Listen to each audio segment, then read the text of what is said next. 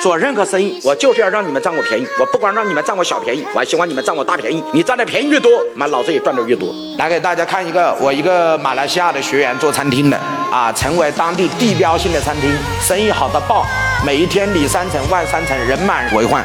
其实他用了一招非常简单，就是交九十九马币成为我的会员。一，我给你一百马币的现金券；二，一个月免费吃早餐。这就非常简单，就是你交九十九马币。就可以成为我的会员。第一，我给你一百马币的现金券、代金券。第二，你可以来我这里免费吃一个月的早餐。所以很多人在想，他妈的，这你还赚到钱是诡辩的。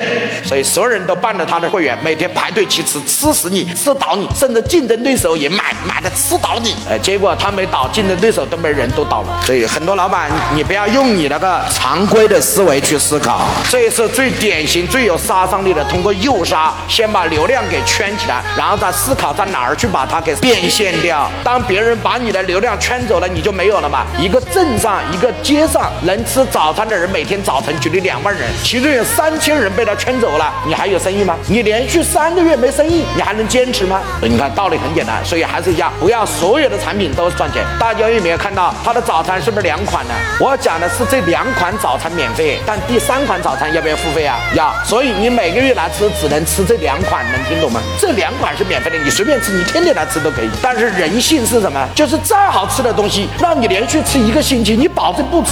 好了，老板立刻我在分享的时候，你在你的本子上画我的引流产品是什么？我在说的时候，你大脑在思考我的引流产品是什么？是实的还是虚的？是我的还是别人的？是线上的还是线下的？